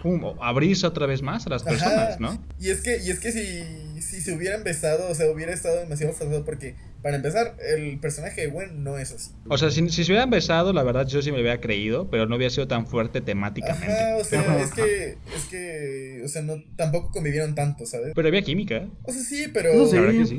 Se miraban con unos ojitos de amor. Ay, Mira, citando a un gran psicólogo llamado Israel, el amor es, es irracional. Si te gusta, te guste ya. pero, pero está bien, está bien que no lo hayan hecho de primeras porque les dan más tiempo de desarrollar eso. Digo, al final de cuentas cada quien puede Sí, exactamente. cada quien puede hacer el amor como como quiera, se pueden besar. O sea, cuando dices cada quien puede hacer el amor, ¿te refieres que cada quien puede coger como quiera? No, ¿O o sea, una relación, vaya, una relación amorosa. Ah, ah, oh, perdón, lo siento, está bien, sí, sí, sí. Sí, sí. Carajo, Israel. Me sacaste de contexto. A ver, sí. Estoy muy de acuerdo estamos. contigo, la verdad, porque es, o sea, sirve mucho para... Es, es- es el, es el salto de fe de Gwen Stacy. Eh, Ajá. eh, su salto de Sí. fe es volver a abrirse a las demás personas y volver a ser amigos. Exacto, no, Y está chido. no es el cierre de su arco, sino es este el inicio de, El inicio, de lo que viene después. Exacto. Bueno, que un cierre, el cierre de un arco marca el inicio de otro. Así que Ah. sí, podemos, Ah, bueno, podemos que sí. es ambos. Sí, sí, de acuerdo. Ya en la segunda película quizás vemos que sí se hacen pareja. Uy, y va a ser muy bonito. Eso. Porque es que sí tienen química. Por eso te digo, si sí se hubieran besado, o sea, no hubiera sido tan fuerte temáticamente, pero lo, lo hubiera disfrutado. Porque yo, yo sí lo shipeo, la verdad. Sí, sí, sí o lo sea, no es como el beso de Star Wars 9. No, no, que no. nadie Ah, quiso eso. No, para nada. No, oh, no. No. No. No. No. No. Y creo que el Perdón, perdón, spin-off. perdón, Star Wars 9 nunca existió. Ajá, ah, tienes razón. El spin-off de, de, ¿De Gwen? Iba a decir el spin-off de Star Wars, pero el, el spin-off de esta película creo que va a ser sobre Gwen Stacy. Sí, creo que sí. Este, y no sé. Estaría muy padre. O sea, me da curiosidad. Quiero, o sea, a mí lo que me da miedo sobre las secuelas de estas películas es que traten de replicar lo que pasó aquí, ¿sabes? Cuando eso seguramente va a ser imposible. O por lo Sí. menos siento que no sería como que tan productivo tratar de replicar la magia de esta película, sino seguir adelante Ajá. y hacer otras cosas diferentes, ¿no? Este... Que la saga no se vuelva un PTB Parker. Exactamente, ¿no? O, o- ajá, o, o sea, que no se estanquen, sí, exactamente, es, es una buena... Pues- sí, sí, sí, me Pues gusta. mira, personalmente no he leído los cómics de, de Spider-Gwen, pero este el, el cómic de Miles Morales no tiene nada que ver con la película, pero aún así está muy bien. O sea, empezaron a empezaron a, tomar, a, a tocar este tema de del Spider-Verse, ¿no? Y eso ya era algo que todos querían desde hace mucho tiempo. Ahora, no creo que sea- les sea tan difícil crear un- una, una historia de, de Spider-Man porque pues ya hay cómics sobre ello. Y digo, igual no lo dejan tal cual, porque pues al final de cuentas es una adaptación. O sea, no sé si ahí estás, o sea, me- o sea, sí, obviamente van a haber buenas historias en los cómics como siempre hay, pero, o sea, siempre se puede cagar, Sí, o sea, sí, siempre sí, la claro, pueden claro, cagar y siempre... Pero ya lo tienen más claro, vaya. Es que no sé. El- el- o sea, la industria, yo no sé realmente cómo se mueve la industria del cine, así que no podría hablar, ¿no? Pero, o sea, muchos de los movimientos, este, actuales de las, de las industrias, de las, ajá, de la industria, de las compañías como, bueno, como Disney, Sí. como Universal, o sea, lo que hacen es irse a lo seguro, ¿no? Y si se dan cuenta que una fórmula funciona, el típico movimiento de Hollywood es repetirla es- hasta eso es lo cansancio. malo, y lo explotan y lo explotan y lo explotan hasta que se hace un, un choro. Hasta que se hace el universo cinematográfico de Marvel. Así es. Ajá, o sea, siguen, o sea, sí, de- tenemos buenas películas de Batman, han, han habido buenas películas de superhéroes, pero aún así las películas de Zack, de Zack Snyder son malísimas, ¿no? Sí. A pesar de que ya sabe, o sea, Warner y DC ya saben quizás cómo podrían hacer una, una buena película de algún superhéroe, ¿no? Y que por cierto quiere hacer su propia su propia película de la Liga de la Justicia. Pues ya va a salir el Snyder Cut. Sí, sí, sí. Ah, joder, sí. Son como 5 O horas. sea, pero- me intriga verlo, la verdad. Ya, que se muera. Sí, o sea, ya, la neta, ya. O sea, pobre Snyder, ¿no? O sea, ese güey. O sea, ya, ya no me acuerdo qué, se le, qué le pasó. Creo que se le. O sea, se murió, me parece un familiar. Creo que se suicidó su hija o falleció. Sí. no. Ajá, exactamente, o sea, o sea, estuvo culero eso, ¿no? Pero, ah, no, o sea, ya... o sea, todo el revuelo que hacen es, o sea, innecesario sobre ver el Snyder Cut o algo así, I don't know. Pero, Pero bueno, bueno, Spider-Man. El punto es, Volvamos a Spider-Man. el punto es, Por El favor. punto es. esta película fue muy mágica y es muy interesante, o sea, algo que hay que entender, ¿no? Es que toda, ca- cada película buena o cada película en general es como que un milagro que, que- exista realmente, o porque es, es muy difícil hacer como que una película, llevar a cabo una película por todo el esfuerzo colectivo que se tiene que hacer, ¿no? Y como que una... Algo, algo algo que se entiende muchas veces es que una buena película normalmente va a tener solamente un director. Porque si tienes más de un director, quizás todo se vuelva, se vuelva un caos. Un caos. Sí. Sí, sí, sí. Cada director hace cosas diferentes. Hay excepciones como los hermanos Cohen, ¿no? Que llevan trabajando como que ya cierto rato juntos y demás, o sea, que tienen buena química. Los hermanos Rousseau igual, ¿no? O sea, hay como que esa dupla de hermanos, ¿no? Vemos a dúos trabajando juntos, pero, pero, esta película no solamente tiene dos directores, sino que tiene, tres. tiene tres putos directores y es como que, what? ¿Cómo chingados le hacen? ¿O cómo chingados le hicieron? Para, para, coordinarse y para, hacer, para asegurarse que estaban haciendo la misma película, ¿no? O sea, es algo muy bonito. Porque el propio director, el primer director, que no me acuerdo su nombre, o sea, no sé cómo pronunciarlo, se llama Bob. Así que eh, lo pueden buscar así. Bob, el director de Spider-Man. Este, espérame, aquí los tengo. Porque si me siguen en, Twitter pueden ver el, el macro y lo que estoy haciendo. Se llama Bob Persichetti. Ya, lo tengo. Ajá. Bob Persichetti. O sea, ese güey fue como que el primero que entró a dirigir esta, esta onda. Y, o sea, él habla sobre cómo... Persichetti Jr. Oh, oh, wow. Y ese güey habla, este, cómo esta película es muy interesante que su historia hable sobre como que un colectivo de personas similares se junten para realizar una tarea. Porque eso, o sea, él describe que así fue su proceso para crear esta película. O sea, un grupo de personas similares que tenían como que gustos similares, o no gustos, pero sí como que objetivos similares, se reunieron para hacer esta película. Y fue como que un esfuerzo colectivo donde, o sea, eran tres directores, ¿no? Pero como tenían tanto trabajo que hacer, porque esta película, joder, fue como que un pain in the ass, o sea, fue, o sea, fue como que muy laborioso, muy exhaustivo a llevar a cabo esta película. Y no porque haya habido como que temas de, no sé, pues presupuesto o, o, que diferentes creativas. Ajá, no, no, no, o sea, fue difícil por la propia decisión de los directores de hacerse la vida imposible, o sea, los, no sé, los, los culeros, los, los vatos, los cabrones, en su, en su deseo como que de innovar, dijeron, ok, hay que agarrar como que estos principios de la animación básicos y hay que tirarlos a la basura. ¿Qué te parece, no? Y los animadores fue como que, ah, um, no, ¿qué? Es como, si te acuerdas, si te acuerdas de todo esto que habíamos visto antes, ¿no? Ah, bueno, olvídate de eso y vamos a hacer otra cosa. Todos los que ya me mandaste, tíralos. O sea, me refiero a que cambiaron la manera de hacer una película animada, ¿no? O sea, había este principio de animación que se llama como que me parece que es stretch y o sea que habla mucho sobre cómo cuando un objeto toca quizás una pared o un suelo, quizás por ejemplo cuando llega saltas como 3 metros de altura, ¿no? Y, pegas con el suelo, hay como que ciertas físicas, ¿no? Y es un principio muy básico de la animación. Y ese principio dijeron, no, no quiero, no hay, no hay que tenerlo, ¿para qué? No, no, no nos sirve. Y, o sea, y muchas cosas así, cosas como que muy básicas que sirven para comunicar eh, ideas, ¿no? Por ejemplo, profundidad de campo, por ejemplo, movimiento en general, ¿no? Dijeron, no, pues no quiero. O sea, hay que hacer otras cosas, ¿no? O sea, y los animadores eran como que, ¿what? No, no, si quieres. Si lo quitamos va a quedar horrible la película, ¿no? Y es como que, pues, a ver, hazlo y, cuando sobre la marcha vemos cómo lo mejoramos, ¿no? Ajá. Y así fue como que todo su pinche proceso, güey, ajá. O sea, dijeron, ok, no quiero esto, ni esto, ni esto, ni esto. Hay que, hacer, hay que seguir adelante. Y los animadores estaban como que, mm, ¿seguro que no quieres? Y, pero fue ahí, o sea, al final de cuentas, todo ese proceso, pues termina siendo la película la que estamos, o sea, la que la que salió en, diciembre de 2018, la ganadora del Oscar a mejor película animada, que se ve hermosísima, ¿no? A pesar de todas esas limitaciones, o sea, gracias a esas limitaciones fue que ellos pudieron encontrar innovaciones o diferentes como que maneras de resolver esas problemáticas, ¿no? Y es por eso que esta película es, es muy innovadora dentro del mundo de la animación.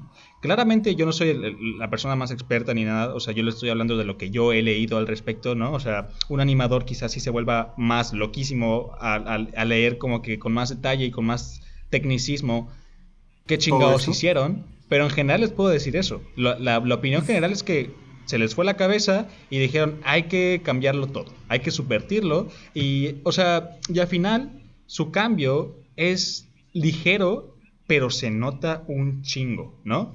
Un ejemplo muy claro de cómo, cómo, cómo, subvertieron las cosas para dar no para, para crear algo no totalmente diferente, pero sí con una sensación diferente, ¿no?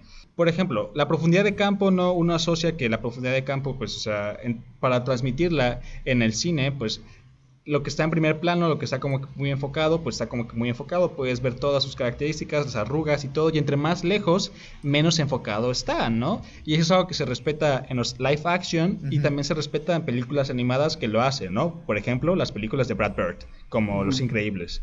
Y para esta película, o sea, que esta película podríamos describirla como una carta de amor a los cómics, ¿no? Así que lo que quisieron hacer con esta película fue como que recalcar o por lo menos traducir el lenguaje del cómic al cine y lo que hicieron para crear la profundidad de campo no fue como que hacer de las imágenes más borrosas, sino que entre más lejos las imágenes, las imágenes como que se veían como que como si fueran un error de impresión, ¿no? Y eso se nota, pareciera que es como que una, una película 3D viejita, pero no es eso, ese, ese, ese efecto de 3D es su profundidad de campo, es así como ellos transmiten qué tan lejos está una cosa.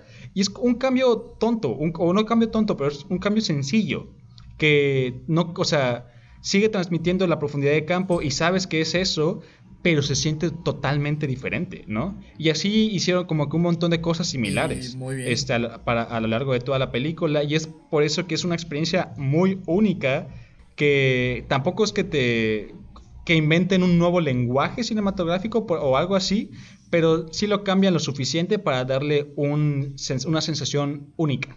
Y bueno, es que, es que también el Spider-Verse se presta mucho a esto, porque en, en, sí los cómics, los bueno, el personaje de Spider-Man, no sé en los demás, pero por lo menos Peter Parker y Miles Morales suelen romper este la cuarta pared. Algo así como en Deadpool, pero pues en Deadpool no lo pueden hacer tan notorio porque pues, no es animada. Digo, lo pudieron haber, no sé, hecho ahí postproducción, pero aquí se ve muy muy natural, se ve como si realmente estuvieras, o sea, en los cómics ves y dices, wow, está, está este, diciéndome algo. Pero en Deadpool sí lo hacen, muy obvio. ah, no, sí, sí, sí, pero no, no tienen estos recursos visuales. Ajá, y, digo, se presta mucho que sea animada y que se presta mucho el, el personaje, vaya, a que puedan, a que hubieran podido hacer toda, toda esta animación diferente. Realmente, sí, y algo, un, un dato curioso es que estas como que cosas más del cómic es, esos, esos elementos, este lenguaje más del cómic, por ejemplo, poner los paneles, este, y poner como que los, ¿cómo los, diálogos, ¿no? las, onomatopeyas, y demás, empiezan a aparecer justo después de que muerde la, de que la araña le muerde a Miles, ¿no?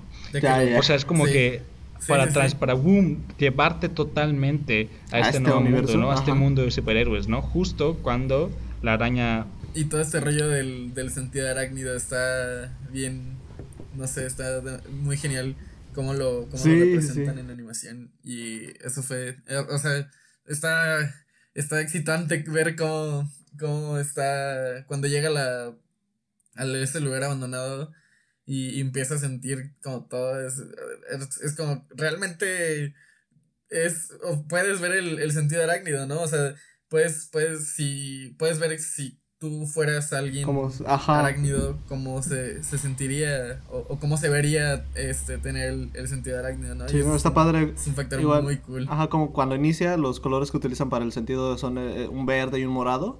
Pero cuando se, cuando se encuentra con Spidey, ajá, se sintonizan el azul se y sintonizan, algo así, ¿no? Uh, está ah, padre eso. no, no me había dado cuenta de ese detalle, wow. O sea, hablábamos cuando estábamos hablando de Persepolis que la creadora Marjan Satrapilla hablaba sobre cómo la animación 3D tiende a envejecer de una manera fea, ¿no? O sea, la pregunta aquí es, ¿cómo chingados va a envejecer Spider-Man Into the Spider-Verse? Porque es una película 3D, o sea, está hecha a computadora. O sea, pues creo que la mayoría de las cosas realmente está hecha a computadora.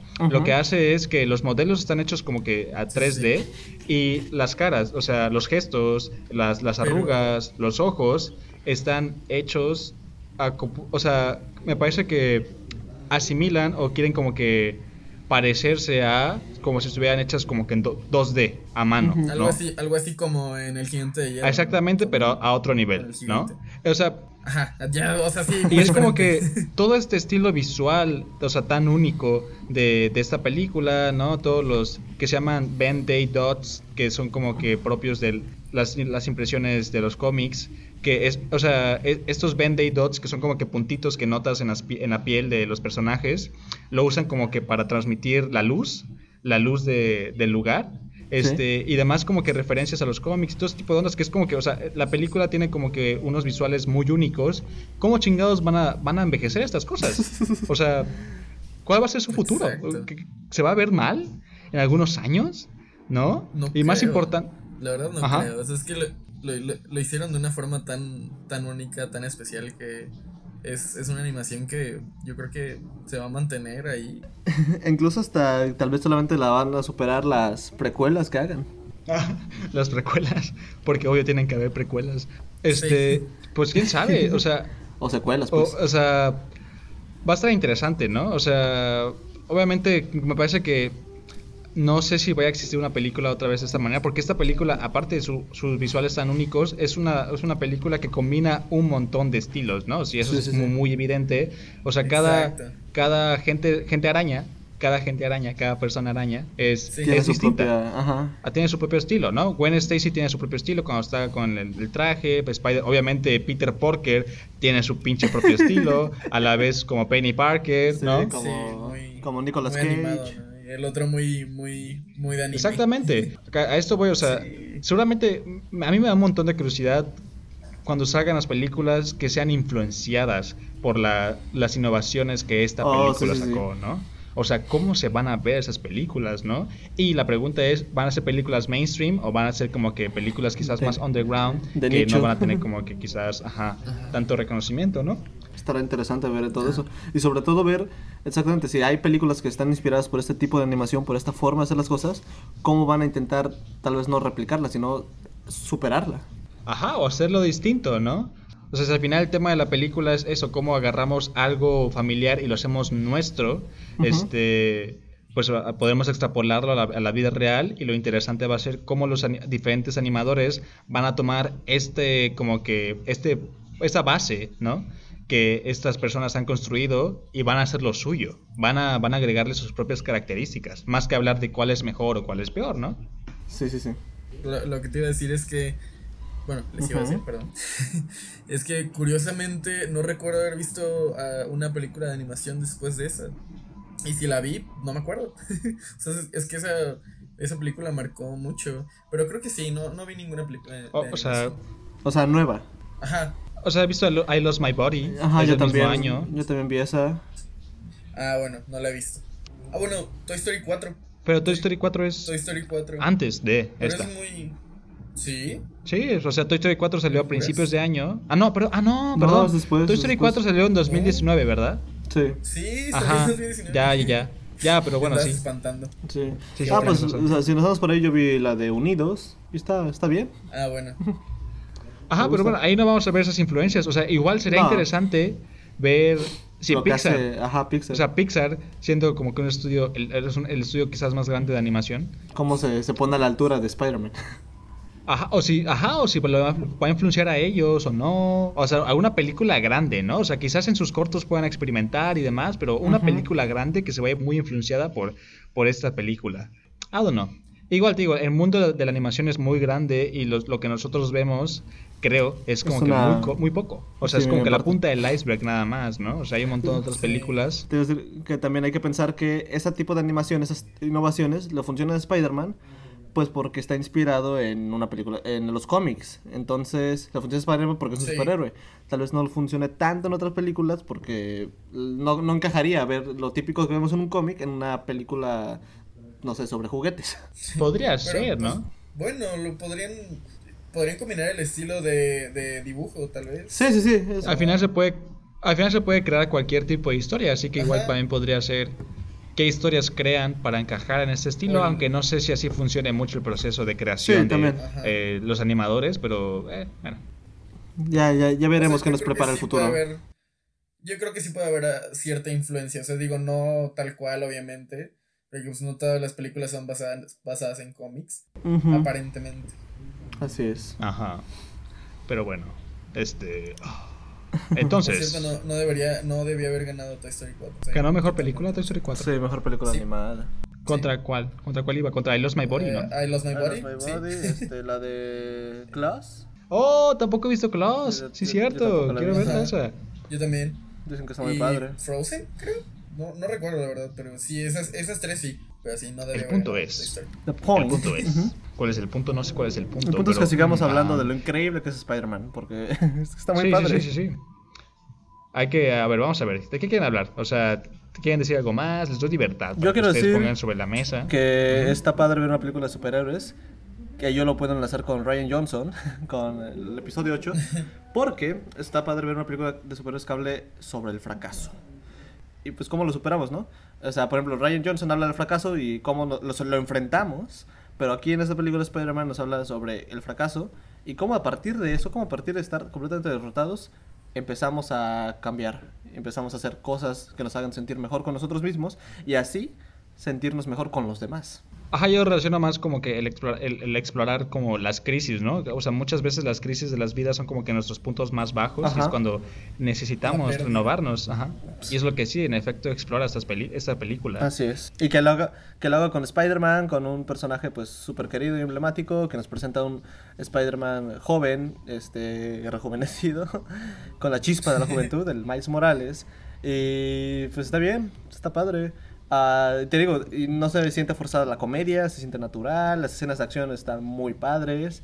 Los enemigos también, o sea, hay también como este, este preámbulo en el que los enemigos no, nunca están al, al alcance de los superhéroes. Pero o sea, aquí vemos que los enemigos a veces también los derrotan y, y ya, el superhéroe se vuelve a caer y se vuelve a levantar. Exacto. Ajá, te digo, al final el punto de esta película creo yo que es es eso, la, la, la creencia en la comunidad, ¿no? En la creencia de no, no estar solo y de que cual, si cualquier, o sea, si estos, estos gente araña se siente menos sola cuando descubre que hay gente similar a, a- a ellos y si la película nos ¿no? está diciendo que cualquiera puede ser Spider-Man, entonces en cualquier persona podríamos encontrar similitudes y en cualquier persona podríamos encontrar pues Fortalezas. un- fortalezas, ¿no? O un lugar para, pues quizás, ajá, agarrar energía, ¿no? Apoyarnos mutuamente. Así es. Ajá. Pues sí, muy bien. Y así. Pues por mi parte no, no, no tengo mucho que decir más. Ya, ya, ya comenté lo, lo, lo que quería decir. Perfecto. Ustedes. De la mía tampoco, creo. Ujú. O sea, digo, sí, podremos, al igual, al igual que Los Increíbles, podríamos seguir tocando. Sí, temas, temas, sí, temas, ¿no? Creo que. Algo, al- algo como que me di cuenta porque lo estaba viendo con Pablo. Es como un gag, diría Ajá. Waldo. Este, en la escena Ok. cuando Kingpin se baja de su camioneta y entra al laboratorio. Yo me quedé. ¿cómo entró a la camioneta? Y la, la respuesta más acertada que se me pudo haber ocurrido junto con Pablo fue, él es la camioneta. Oh, por Dios. What the fuck. Qué chingados. Ahora, ahora que me, me acabo de acordar que Isra habías dicho es algo así de Los Increíbles sobre que tenían diálogos que al final, ya en la parte final de la película, como que recompensaban Los payoff. a la audiencia. Los payoff, exactamente. También, también tiene mucho, mucho payoff esta película. me- y me agrada mucho eso porque son, son emblemáticos, pero también son cómicos. Ajá, sí, es que es, es como que una herramienta común para crear como que mucha, más, mucho más impacto emocional. Y a veces Sí, también sí, para crear impacto emocional y para muchas veces también en esta película me parece para este crear efectos de comedia, ¿no? Para crear comedia muy Sí. padre Sí, sí, sí. y demás.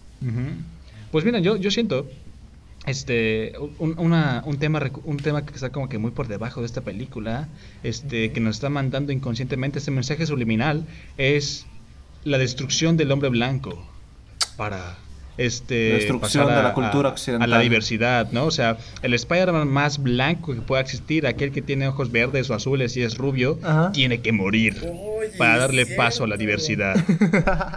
Wow, eh, sí, eh, podría ser, podría ser. Lo veo, o sea, suena, suena medio. Suena bien, eh, suena bien. Pero sí. Ajá, Sí, sí, sí. Y ya, eso es todo, la verdad. O sea, no, o sea, sí, o sea, es, es, es real, o sea, no, no, no, Sí. no, nadie lo puede negar. It's facts and logic. sí, sí. Facts and logic, obviamente. Sí, o sea, ya, ya es como que alguien más, más normal, más Sí. menos caucásico. Ándale. Alguien más normal, ¿no? O sea, es. no quería decir normal, vaya, pero. alguien con menos privilegios, pues. Ajá. Igual, igual por eso, igual por eso, este. El Spider-Man rubio Tenía que morir, sí. era feliz porque tenía Privilegios, claro. claro, claro. O sea, ay, pues, Spider-Man rubio, ¿cuándo has visto uno en la calle? ¿Por qué debería estar ahí? Deberíamos poner uno afrodescendiente. Es mucho más real, es más Sí. normal en la vida. Y ya está. Es, Sí, la verdad que sí, o sea, ah, ah, o sea, me parece que, ajá, en parte ya hemos recorrido un poco sobre las temáticas de esta película, ¿no? Sobre cómo, ah, pues es un- un- una buena película que te va agarrando de la mano para llevarte hacia la diversidad, ¿no? Y para sacarte un poco de tu zona de confort y un poco de tu zona de privilegios blanco, que te des cuenta porque está usando la nostalgia y lo familiar para engañarte y decirte, ¡ja! ¡Política! ¡Mírame! O sea, aquí tenemos un montón de, de, gen- de gen- gente diversa, tenemos un puerco, tenemos un afrodescendiente. O sea, te mete el puerco para que te digas, ah, qué chistoso, qué jajas, ¿no? Para que no te des cuenta Ajá. que te está metiendo eh, al, afro- al afrodescendiente, a la mujer y demás, ¿no? es, O sea, es fácil de digerir, ¿no? O sea, Ey. que te metan este tipo de cosas, sí. O sea, aparte No es- da un valor a, que- da un valor a un chingo de cosas, o sea, eh, manda la mierda el, adulto, el adultocentrismo porque le da más valor a los Sí. jóvenes, manda a la mierda este el jovencentrismo porque la tía May es la más es la tía más es la tía May más verga que hemos visto en una película porque tiene una Sí. puta cueva donde sabe un chingo de cosas. o sea, es como O sea, sí, ella- no mames. no soy una viejita frágil, armó- yo te voy a partir la madre, güey. Ella, ella armó. Ah, de hecho, cuando le pega al, al este villano y lo, le dice. Lo saca de la "Estos casa". que pelean afuera. Sí, sí, sí. Eh, incluso, incluso ella armó, ella armó el disparador de telarañas de, de, De Miles, ándale. wow, es- o sea, compartían mucho Peter. Sí, es con- una verga con la esa tía señora. Sí, es una verga, aparte mujer fuerte, sí. empoderada, está perfecto. O sea, Exacto. si tuviera que relacionarlo otra vez con Hayao Miyazaki, que es algo que no hago tan seguido. No, para o nada, sea, para nada. que- o sea, Rara vez en o sea, este podcast.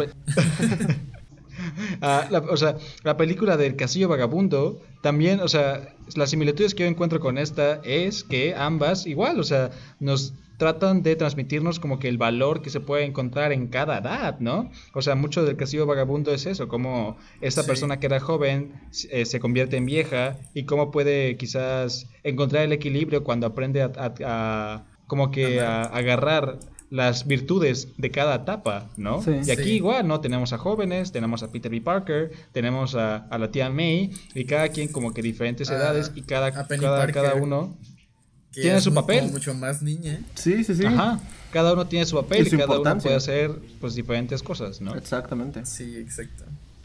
Hasta los animales, mira. Ajá. Pues En sí. efecto. Y aparte, este Spider En- Porky, en no creo cómo se diga, nos enseña el valor y la virtud de lavarse las manos después de ir al baño. Sea, es un cochino, son sus pinches babas, no le creas nada, Gerardo. Además, además todos, todos como que tienen una pérdida así muy significativa y este güey perdió, no me acuerdo qué perdió, pero es, es muy... No, es que no dijo que perdió, solamente dijo, sí, cada, cada, o sea, cada quien tiene sus pérdidas importantes, ¿no? Pero nunca dijo que no, perdió, igual. y- como todos tenemos a alguien que no pudimos salvar, ¿no? Algo así. Oh, no, ya, ya me acuerdo, O sea, perdón, ya me acuerdo. Lo peor de este trabajo es que no puedes salvar a todo el mundo. Ah, Exacto. exacto. Ah, el punto es eso, es una gran película innovadora, este, o sea, muy innovadora técnicamente, pero a la vez una película hecha con un chingo, con un montón de corazón, que tiene un buen mensaje, que, o sea, sirve para pues que siento yo que resuena mucho con, la- con el público pues contemporáneo y con este deseo de querer ver pues más representación de diferentes realidades en, en las películas, en el arte, en, Ajá, o sea, en todo. la, en la cultura. ¿no? En La general. cultura masas. Y, ya, y es, es lo chido de esta película es que agarra como que una un personaje pues Muy- antiguo de los 60 ¿no? O sea, de una de una época quizás donde no había tanta inclusión y o sea, donde todas estos esas injusticias sociales quizás están todavía más este como que Ajá, exactamente. Y nos enseña cómo estos productos pueden evolucionar con el tiempo, ¿no? Y cómo quizás, o sea, no importa cuál, cuál, cuál haya sido el origen de estos productos que quizás, o sea, en los 50, 40, 30, lo que sea, pueden evolucionar junto con su audiencia, pueden seguir siendo vigentes y pueden seguir ense- enseñándonos cosas. Jeje. Pues sí, la verdad que sí. Sí, Y ya haciendo spoiler de nuestro próximo episodio sería como no todos pueden ser, digo, perdón, todos pueden ser sub, eh, Spidey y Spider-Man puede venir de cualquier lugar. Exactamente. Todos pueden cocinar. Todos pueden cocinar. Cualquiera, cualquiera puede cocinar. Ya, pues. Ya. Este, el punto. Ya, pues. El punto es que faltaba una escena. O sea, sí, la verdad que yo había estado imaginando a Luke Skywalker de repente, yo, o no sé, a, a Peter B. Parker diciendo, yo no seré el último Hombre Araña o algo así, ¿no? Y, porque o sea, es muy similar. Sí, sí, sí. Ajá. Por eso algún día, algún día hablaremos de, de las Jedi. Algún día va a ser muy interesante ese día. Pero hasta entonces, hasta aquí nos despedimos, gente. Ya terminamos de hablar. ¡Woo! Este, nos vemos quizás pues en el próximo episodio. Ujú. Eh, vamos a hablar sobre Ratatouille. Como ya los spoileó Jerry, si es que no entendieron eh, la, la referencia, pero vamos a hablar sobre Ratatouille. Por el momento, pues es esto. Es- ha sido un placer hablar sobre esta película. Y obviamente, seguramente nos dejamos varias cosas afuera. Este, hay un montón de. O sea, la animación se puede como que desglosar y se puede como que ver, analizar a profundidad durante horas y horas. No somos esos expertos, pero aquí venimos a darles como que un pequeño. una pequeña pues, embarradita de todo, ¿no? Les venimos manejando Exactamente. este estudios de género, marxismo, este estudios humanistas, este cine autor, pero es lo más lo más o sea, cine autor es lo más embarrado que les damos, pero de todo, Sí. de todos los venimos manejando. Ajá, es que un poco. bueno, Sí. ¿Qué podemos decir? O sea, es- es- al, al tener tres, tres directores, ¿cómo chingados aplicaría la teoría de autor? Sí, sí, ¿sabes? claro, O sea, claro. no sé. Ajá. Pero las otras teorías del análisis sociológico del cine, ahí están, se las cumplimos. Perfecto. Pues eh, muchas gracias por escucharnos, si es que todavía siguen aquí presentes. Si, sí. si no, pues, pues qué mala onda, la verdad. Mal mal. Pero si están aquí, ah, gracias, los queremos mucho. Este, Gracias. Y pues nada, ah, nos, puedes, nos pueden seguir en Twitter como arroba cinemabasic y pueden encontrar a Maldo en... En Twitter como arroba. Y también pueden Yes. encontrar a Gerardo Solís en... Eh, igual en Twitter como arroba antropology. ¿Ya lo cambiaste? Ya. Me pueden encontrar en Twitter como arroba Ruisenor Santana, Ruisenor con S, con Z, perdón. Este, y pues así estaría. Este, también en la descripción les dejamos como que los enlaces para que puedan seguirnos, para que puedan escuchar el, el podcast. Bueno, ¿por qué estoy diciendo esto? El punto, chequen la descripción Ahí va a y hay, cosas interesantes ahí de vez en cuando. Y pues eso sería todo. Pues Sí, nos está. vemos hasta la próxima. Ay, y que ya vamos a empezar a subir el contenido exclusivo en el Patreon. Ah, sí, cierto, es muy importante. Sí, si quieren apoyarnos en Prayton, pues ya a partir de estos días, este, ya vamos a empezar a subir como que ciertas cositas, contenido exclusivo para la gente ¿Qué que nos contenido? ¿Qué apoye. contenido Israel? Cuéntanos. Ah, pues ahorita vamos a empezar a subir reseñas. Cada quien va a subir, va a subir una reseña al mes, así que van a ser tres reseñas al mes sobre películas distintas. Podrán participar en las encuestas Y- y- de las películas que algún día van a escoger. También. Y eso. Y Exactamente. obviamente todo esto va a ser contenido exclusivo de Patreon, así que si quieren obtenerlo por el- la módica cantidad de... De 1 a 5 dólares. De co- De 10 mil varos. Exactamente. Pero bueno, se cuidan, gente. Hasta luego. Adiós. Adiós. Bye.